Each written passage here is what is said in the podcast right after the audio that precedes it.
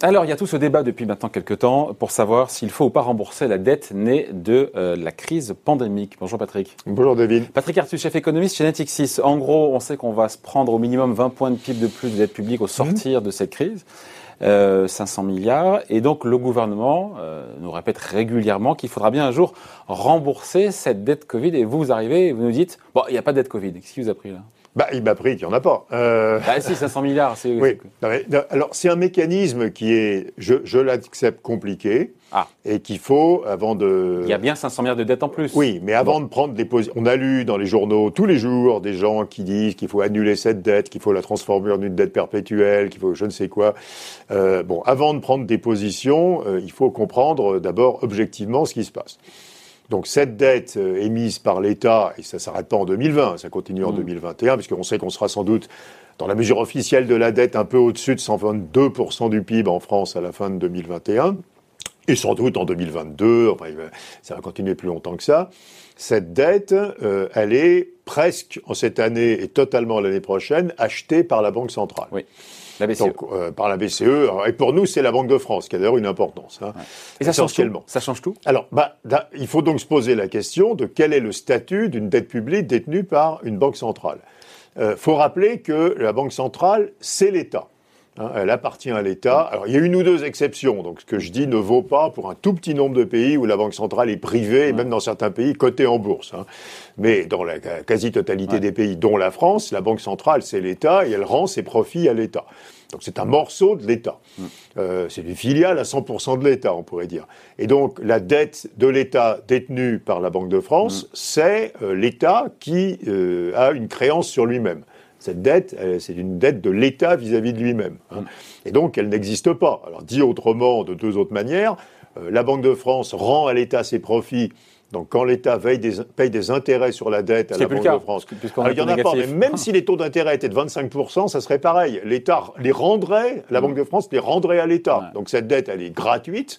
Et ensuite, très probablement, et, euh, euh, Christine Lagarde nous a dit que c'était au moins jusqu'à la fin de 2023, mais ça sera plus longtemps que ça, cette dette ne sera jamais remise sur le marché. Elle restera dans le bilan de la Banque Donc, arrivée à maturité, la BCE continuera la BCE va la renouveler, va la rouler, parce que l'expérience de la Réserve fédérale, où ils ont pendant six mois essayé de revendre un peu de la dette qu'ils avaient, ça s'est très très mal passé, les taux d'intérêt ont monté, il y a une crise de liquidité sur le dollar.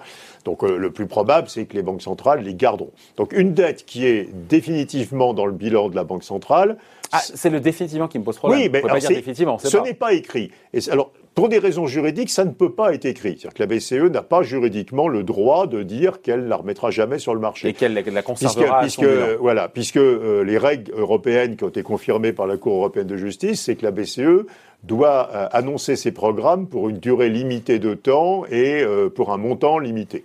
Donc elle ne peut pas dire jusqu'à la fin des temps je ferai ça. Elle peut dire je le ferai jusqu'à fin 2023.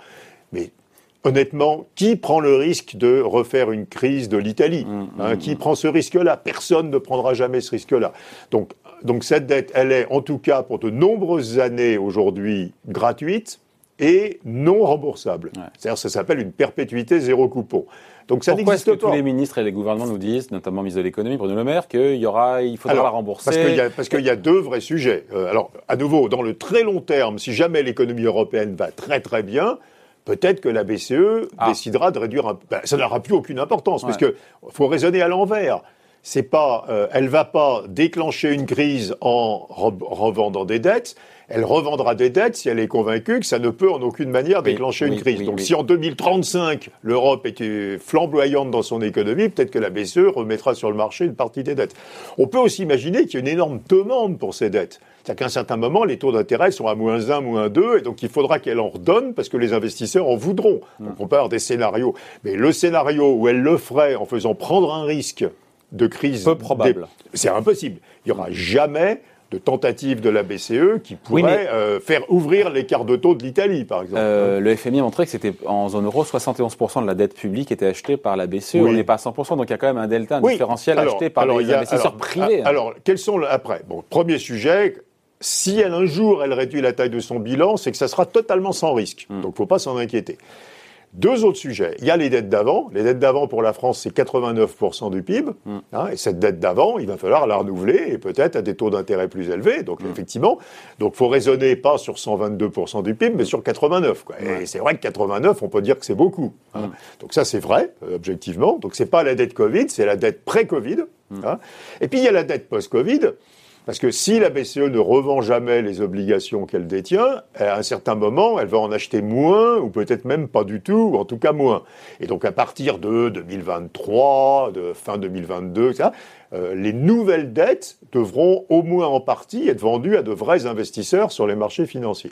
Donc le, le, truc très bizarre dans le débat public, c'est vous voyez qu'on a peut-être deux problèmes. Il y a la dette pré-Covid, et il y a la dette post-Covid. Mais la dette et la, la seule qui pose aucun problème, c'est la dette Covid. Et alors, ce qui est très bizarre, c'est que dans le débat public, on parle, on, parle que de la dette Covid qui n'existe pas, et on parle jamais de la dette enfin, qui, existe, pas, qui existe mais qui n'est pas un problème. Mais qui est de la monnaie. Ah, et donc la dette Covid, c'est de la monnaie. Parce que, à nouveau, je reprends ma troisième version de la même explication. Comme, la, euh, comme la, la, Banque de France est une filiale à 100% de l'État français, le seul bilan qui est intéressant, c'est le bilan consolidé de la Banque de France et de l'État. Hmm. Dans le bilan consolidé de la Banque de France et de l'État, au passif, il y a de la dette publique, non la partie de la dette publique qui n'est pas détenue par la Banque de France, et il y a de la monnaie. Hmm. Hein. La monnaie, techniquement, c'est des réserves des banques. Et, et, et le financement, et depuis euh, dix ans, ce qui monte, c'est pas du tout le financement obligataire de l'État français, c'est le financement monétaire de l'État mmh. français. Donc en réalité, ce que nous nous finançons, donc il y a de la dette pré-Covid, de la monnaie Covid et, probablement de la dette post-Covid. voilà la bonne façon de mais réfléchir. Mais cette dette Covid qui est donc de la monnaie Covid, c'est parce qu'on n'aura jamais à la rembourser parce que ça restera toujours au bilan de la BCE. Parce que si, on la, si on la me répète, mais si on la rembourse, c'est que ça ne fera courir aucun risque à la zone euro. Elle ne sera remboursée partiellement, probablement et dans très longtemps, que si l'économie de la zone euro, et en particulier l'Italie, je répète, aujourd'hui l'Italie se finance à, euh, des taux d'intérêt très inférieurs à 1%, le Portugal et l'Espagne se financent à 0%. Mm. Évidemment, euh, personne n'a envie de remettre ça en cause. Et donc, bien Mais sûr. le gouvernement, euh, il a compris tout ça. Pourquoi est-ce que tout le monde nous bassine en nous disant il faudra rembourser sa dette Covid? Bon, alors d'abord, il y a ceux qui n'ont pas compris, ils sont quand même très nombreux. Euh, ils écrivent beaucoup dans les journaux, d'ailleurs. Uh-huh. euh, ceux qui disent qu'il faut l'annuler, etc. Et non, puis, mais ceux qui disent qu'il faudra la rembourser, notamment le gouvernement. Oui, alors là, on est plutôt dans la pédagogie. Mais je trouve que c'est une pédagogie dangereuse. On ferait mieux de faire de la pédagogie en disant ce que j'ai dit, en disant on a, on a une dette pré-Covid, et celle-là, mm. il va falloir la renouveler à un certain moment, et puis on va avoir de la dette post-Covid. Donc le vrai sujet, par exemple pour cette commission qui vient d'être créée, c'est en 2022, en 2023, en 2024, est-ce que nous aurons encore un déficit public important? Il y a plein de choses qu'on veut faire, hein, la transition énergétique, les énergies, les industries nouvelles, la lutte contre la pauvreté, etc.